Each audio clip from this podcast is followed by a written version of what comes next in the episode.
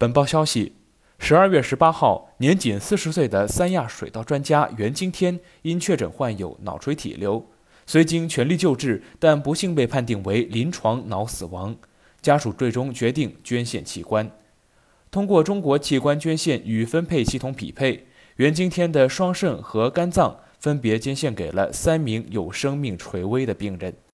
来自广西玉林的袁经天在二零一二年加入共产党，生前任三亚市南繁科学技术研究院科研与项目管理中心副主任，潜心研究杂交水稻培育新品种、热带经稻开发与加工等。扎根基层，服务当地农户，是出了名的农民益友。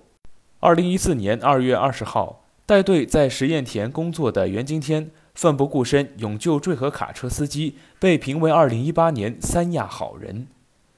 全国著名小麦育种专家裘志新于二零二一年十二月二十号逝世，享年七十四岁。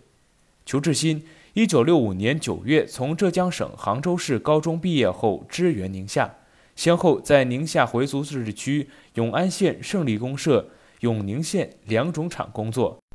一九九一年，袁志新任永宁县小麦繁育所长。二零零七年退休后，任小麦繁育所名誉所长。在宁四十多年间，他带领科研人员克服各种困难，成功进行了北育南繁一年三代育种实验。在春麦新品种选育方面，他取得了重大突破，先后育成以宁春四号为代表的两种十一个，在全国六省市推广种植一点四亿亩，增产小麦七十亿公斤以上。更多资讯，请关注羊城晚报羊城派。这里是羊城晚报广东头条，我是主播陈子燕。